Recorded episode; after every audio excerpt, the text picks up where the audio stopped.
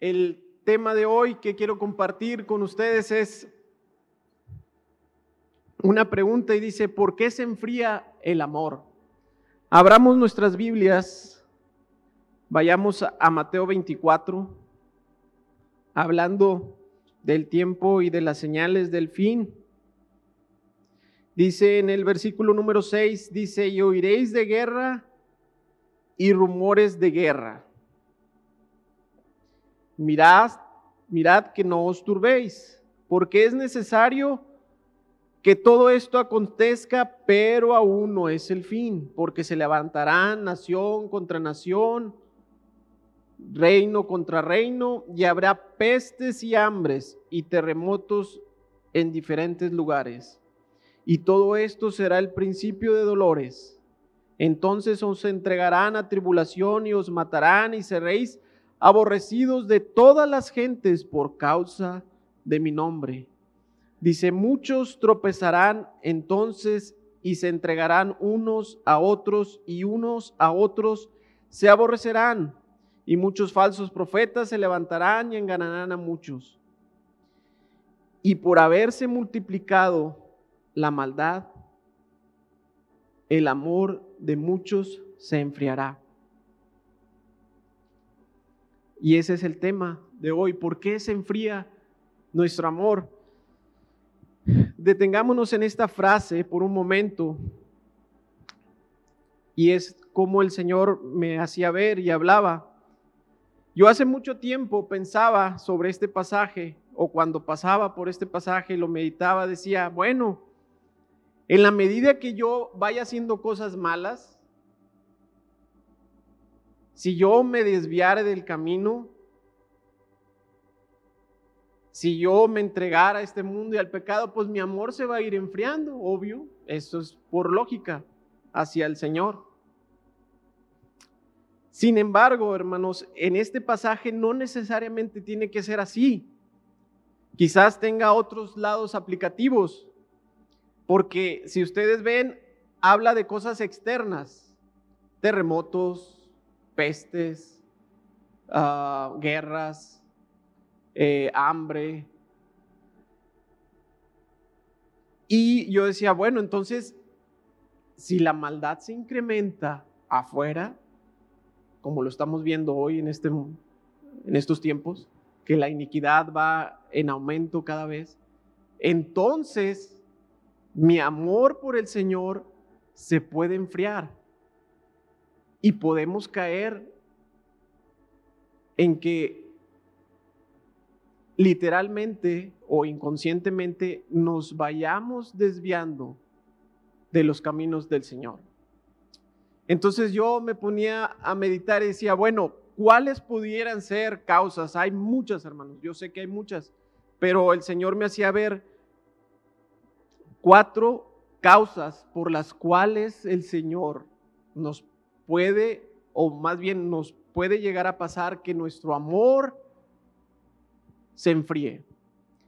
Buscando en el Strong esa palabra de enfriar significa una acción, es un verbo que significa soplar, literalmente como lo hacemos, para ir enfriando algo, pero ojo, paulatinamente.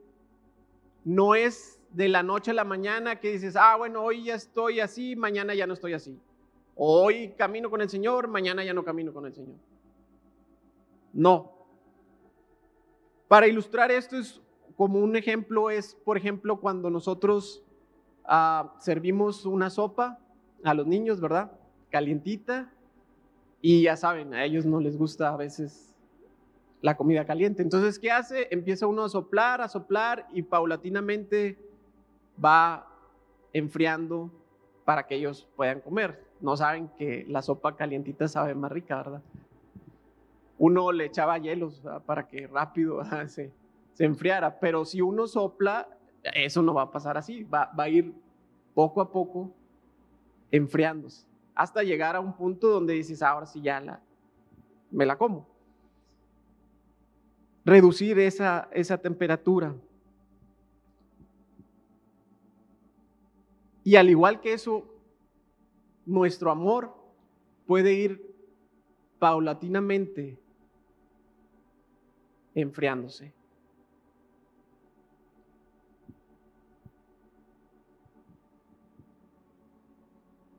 El primer punto que quiero ver con ustedes es una causa de, esa, de ese enfriamiento, es el distanciamiento, falta de comunicación. En una pareja, en lo natural, si una relación llega a distanciarse, ¿qué pasa? Se enfría y tristemente terminan separándose. Me acuerdo de un ejemplo que me daba un compañero, un amigo, el, el, chofer que iba a recogerme cuando iba a Brasil. De regreso platicando con él, me decía que él viajaba mucho en su anterior trabajo. Él era divorciado. Y dice que esa fue una causa por la cual él se divorció, por el distanciamiento que había con su esposa. Después él reconoció, se arrepintió, pero ya era demasiado tarde y me dice, cambié de trabajo y no quiero volver a cometer ese error que hice. Y ahora trata a su familia, a su esposa, él se volvió a casar, tiene un hijo y dice, no quiero volver a cometer ese error ese distanciamiento.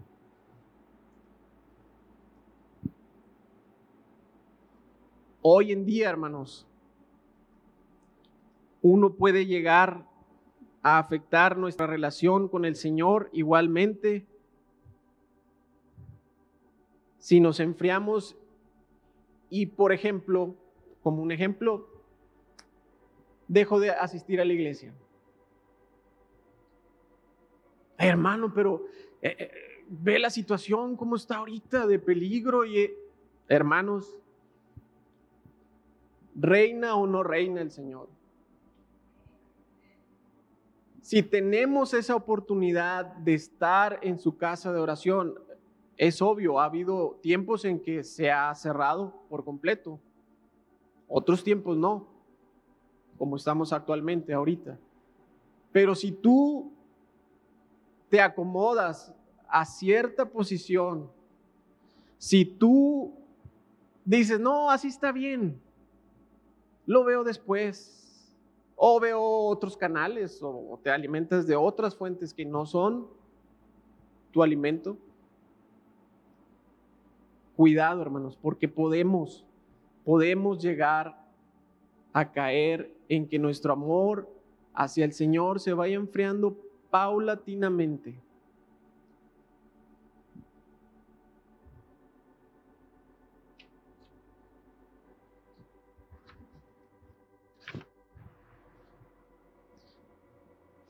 Un ejemplo muy claro y vivo lo, tenemos, por ejemplo, cuando hacemos carne asada, ¿verdad? Avivamos el fuego, juntamos las piezas, el carbón, pero ¿qué pasa si un carbón, hermanos, de esos se aísla? Se va a apagar. No se apaga inmediatamente, ¿verdad? Tarda. Va enfriándose paulatinamente. Es lo mismo aquí. Si uno deja de asistir a las reuniones cuando se pueda, hermanos, corremos ese riesgo. Es obvio que, como se nos ha explicado y ha dicho, cuando uno pueda, está sano, puedes venir, adelante, hermano. Yo asemejo este lugar o la reunión con nuestros hermanos amigos, como cuando el pueblo de Israel tenía esa arca del pacto físicamente y que la presencia del Señor descendía a ese lugar y ahí estaba. ¿Qué había cuando la presencia del Señor descendía a ese lugar físicamente? Victorias, sanidades. Hermanos, es la presencia del Señor mismo. Así este lugar igualmente, el Señor desciende, nos puede dar victorias, o nos ha dado victorias, nos ha dado sanidades. nos ha dado su presencia misma, que podamos, hermanos, valorar esa oportunidad que se nos da. Muchos países no la tienen, no sabemos más adelante qué vaya a pasar, pero aprovechemos ahorita el poder congregarnos, el estar en comunión con el Señor, en tener esa comunión directa. ¿Cuántas veces, hermanos, no hemos llegado a este lugar con angustia, tristeza, cansancio? Y el Señor nos da una palabra, sea en la alabanza, sea en las profecías o sea en el mensaje. Muchas veces. Valoremos este lugar y su presencia que aún está con nosotros. Hebreos 10:24 dice, y consideramos unos a otros para qué? Dice, estimularlos al amor y a las buenas obras. 25, no dejando de congregarnos como algunos tienen por costumbre, sino exhortándonos y tanto más cuando veáis que aquel día se acerca. Ese día se acerca. Pero una exhortación dice, es no dejan de congregarse. Sí, con todas las medidas que tengamos que hacer, hagámoslo. Hagámoslo. No caigamos, como dicen, esas costumbres. Y más si vemos que estamos ya en ese día del mal. ¿Para qué? Para que no se enfríe nuestro amor.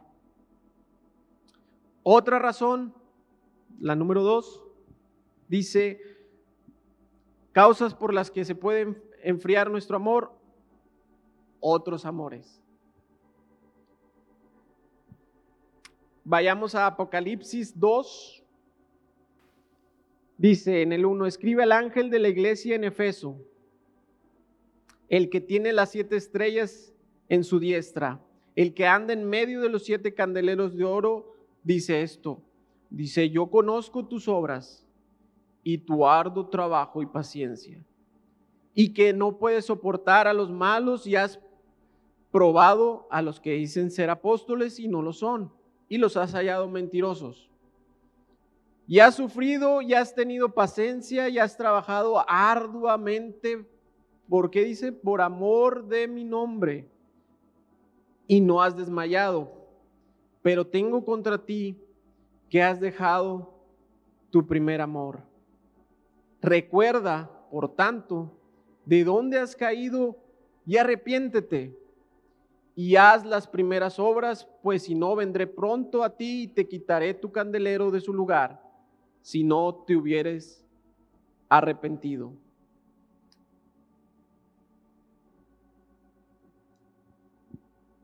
Si hemos dejado ese primer amor, es tiempo, hermanos, de que dice, recuerda, de dónde has caído y qué dice, arrepiéntete. Hermanos, arrepintámonos. Si hoy dices tú, es cierto, ya no es como antes, ya no hay ese mismo fervor, si ya no hay esa misma motivación, si ya lo ves por rutina, dice, arrepiéntete, ve de dónde has caído para que no quite tu candelero, para que no se quite la luz de tu vida, de tu familia.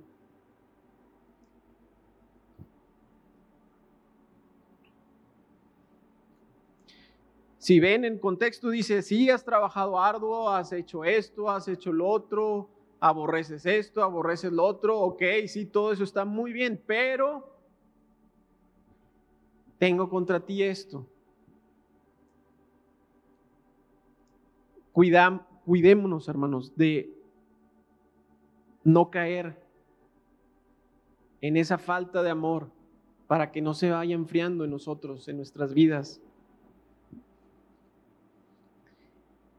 Y esos dos puntos los vamos a ver en el tercer, digo, este punto, perdón, de ese amor, que cuál es ese amor, porque van a decir, bueno, y el amor ese, bueno, ¿cuál es?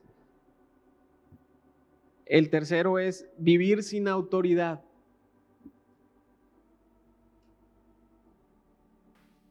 Vayamos a Mateo 22. Dice, Maestro, ¿cuál es el gran mandamiento en la ley? Jesús le dijo, amarás al Señor tu Dios con todo tu corazón, con toda tu alma y con toda tu mente. Dice, este es el primero y grande mandamiento. Y el segundo dice es semejante, amarás a tu prójimo como a ti mismo. De estos dos mandamientos, dice, depende toda la ley y los profetas.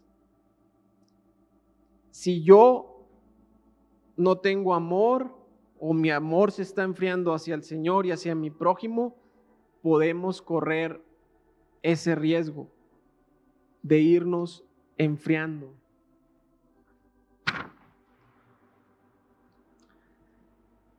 Y no hay otra cosa, hermanos, si nosotros amamos al Señor, si nosotros amamos a nuestro prójimo, entonces, ¿qué quiere decir? Que estamos obedeciendo sus mandamientos y al obedecer sus mandamientos, ¿qué estamos haciendo? Poniéndonos bajo su autoridad. Obedecer es un acto voluntario de nosotros hacia el Señor para demostrarle que lo amamos. Juan 15:10. Vayamos a Juan, al Evangelio de Juan. Si guardareis mis mandamientos, dice, entonces ¿qué? Permaneceréis en mi amor así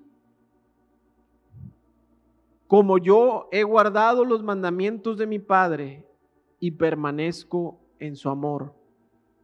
Si no guardamos sus mandamientos, entonces no estamos permaneciendo en ese amor. Quiere decir que se está enfriando. Pero si, si los guardamos, estamos reflejando ese acto de amor. Nuestro amor a su vez va a ir en aumento hacia Él y no se va a enfriar.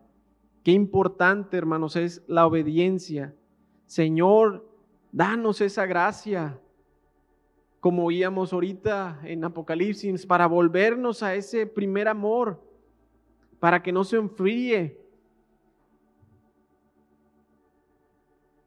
Yo sé que muchos quizás pensarán,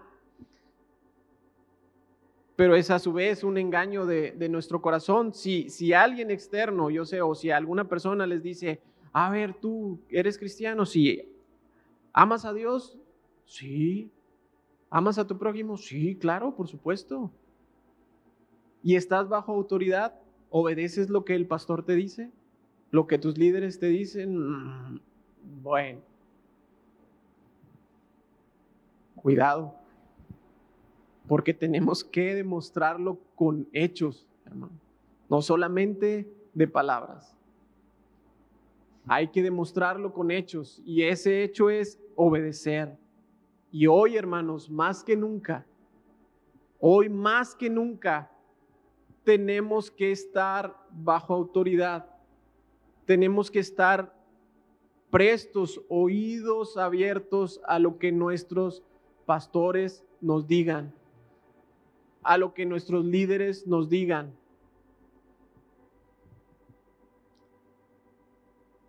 El enemigo va a venir como un río, dice la Biblia. Y va a haber muchas voces hoy, o más bien ya hay muchas voces.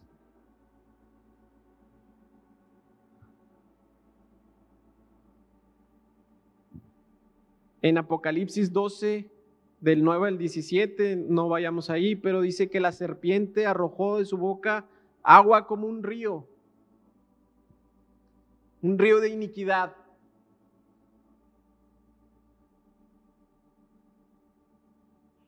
Pero dice que la tierra lo tragó. Cabal, lo que estamos viendo ahorita. La tierra hablando, hablando y hablando. Pero, ¿qué vamos a hacer? Señor, ayúdame a oír tu voz a través de nuestros pastores y de nuestros líderes. En Mateo 7:21 dice, no todo el que me dice, Señor, Señor, entrará en el reino de los cielos, sino el que hace la voluntad de mi Padre que está en los cielos. Muchos me dirán en aquel día, Señor, Señor, pero no profetizamos en tu nombre, y en tu nombre echamos fuera demonios, y en tu nombre hicimos muchos milagros. Y entonces les declararé, nunca os conocí apartados de mí, hacedores de maldad. La palabra ahí es en, en hacedores de maldades, gente, anomos que está sin ley, sin autoridad. Y noten algo curioso que dice este pasaje, porque le dicen al maestro, pero hicimos esto, esto y esto. Y el maestro, Cristo que sabe los pensamientos de todos nosotros y en esa época también, bueno, ayer, hoy, siempre, no les dice, espérenme, espérenme, eso es mentira. Ustedes no hicieron esto, no hicieron esto otro, no hicieron esto otro. Primero vamos a dejar las cosas claras. No, sí lo hicieron y sí hicieron todo lo que dicen aquí, pero nunca estuvieron bajo autoridad, nunca estuvieron sujetos al Señor y tristemente no van a entrar al reino de Dios. Dios no busca, hermanos, llaneros solitarios, como ya hemos oído muchas veces. O alguien que diga, no, yo así estoy bien, yo y Dios, yo aquí, yo, mira, yo hago esto, soy buena persona, doy caridad, doy mis diezmos, doy mis ofrendas, este, yo todo así, pero a mi manera, no. Eso no funciona en el Señor.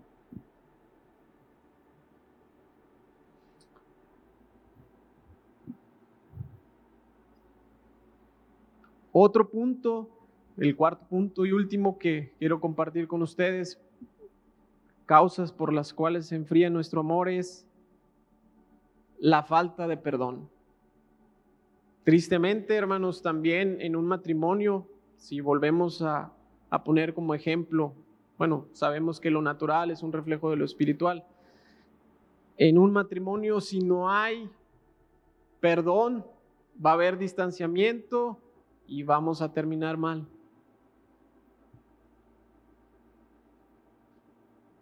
Qué importante, hermanos, es el perdón. Hermanos, la Biblia dice que todos ofendemos de alguna u otra manera. A veces decimos cosas que no debíamos de haber dicho, pero somos humanos, estamos en crecimiento. Vamos en ciertas etapas de la caminata de nuestra vida. Qué importante es madurar y decir, está bien, te perdono. Hermanos, si el Señor nos perdonó, el Señor nos perdona cada día. ¿Quiénes somos nosotros para no hacerlo? O decir, no, esto sí, esto no, esto sí lo perdono, pero esto no lo perdono. Somos simples mortales, insignificantes. Pero en cambio, si hay perdón, hay un acercamiento. Y si hay un acercamiento, hay comunión. Y si hay comunión, el Señor nos va a seguir hablando, nos va a seguir acercando. ¿Qué cantábamos ahorita? Caminar cerca de ti. Ese es el deseo, hermanos. Caminemos cerca, no distanciados. Que nuestro amor no se enfríe, que nuestra caminata no se haga pesada, que los problemas, las batallas, las luchas no nos agobien. Si el Señor reina,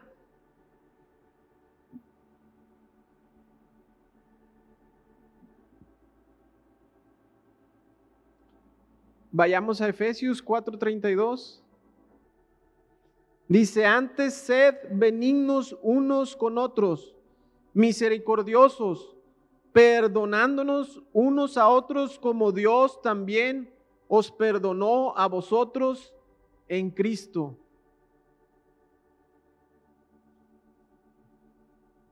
Colosenses 3:13.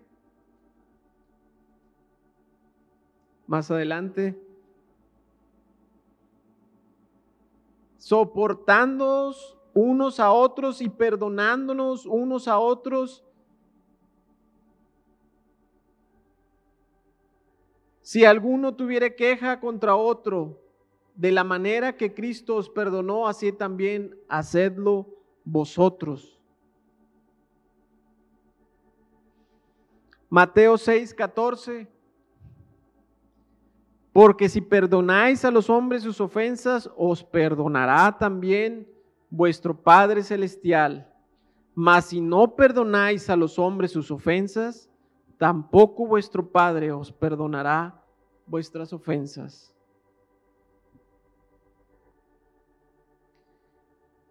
Y hermanos, hay muchas más citas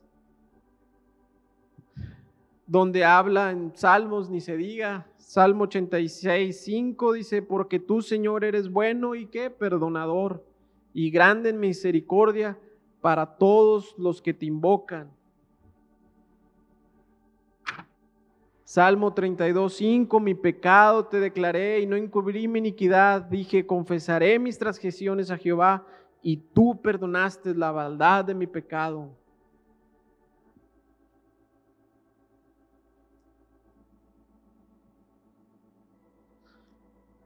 Segunda de Crónicas 7:14.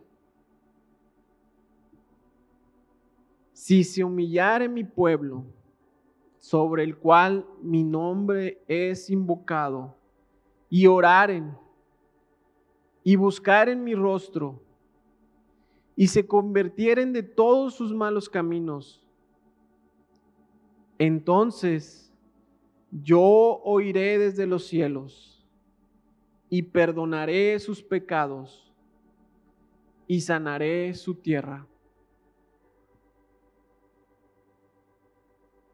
Hermanos, no dejemos que nuestro amor hacia el Señor y hacia nuestro prójimo, como vimos, se enfríe. Acuérdense, puede ser o no puede ser, más bien es muy sutilmente. No es de la noche a la mañana. Pidamos a Dios que examine nuestros corazones, que nos muestre dónde hemos fallado, como decía Apocalipsis, arrepiéntete, ve, dónde has caído, vuélvete.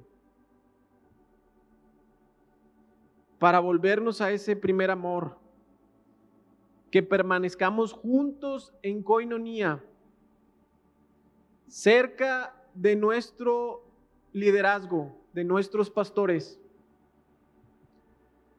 para que el enemigo no gane terreno en este día del mal. Importante, una iglesia unida. A eso es a lo que le tiene miedo el enemigo.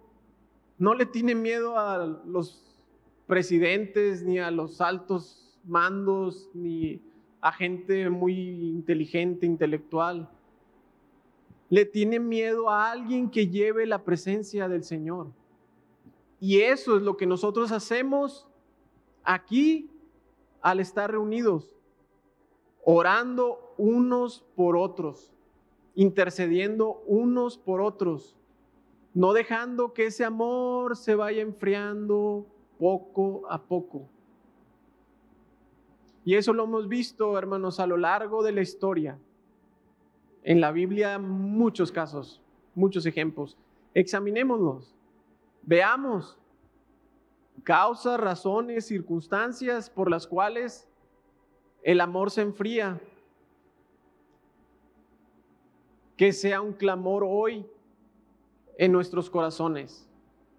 Señor, aviva tu obra en medio de los tiempos, en medio de estos tiempos finales en medio de estos tiempos de angustia, en medio de estos tiempos de calamidad, en medio de estos tiempos de enfermedad, de confusión, donde el río, como decíamos, lo ha tragado la tierra ya.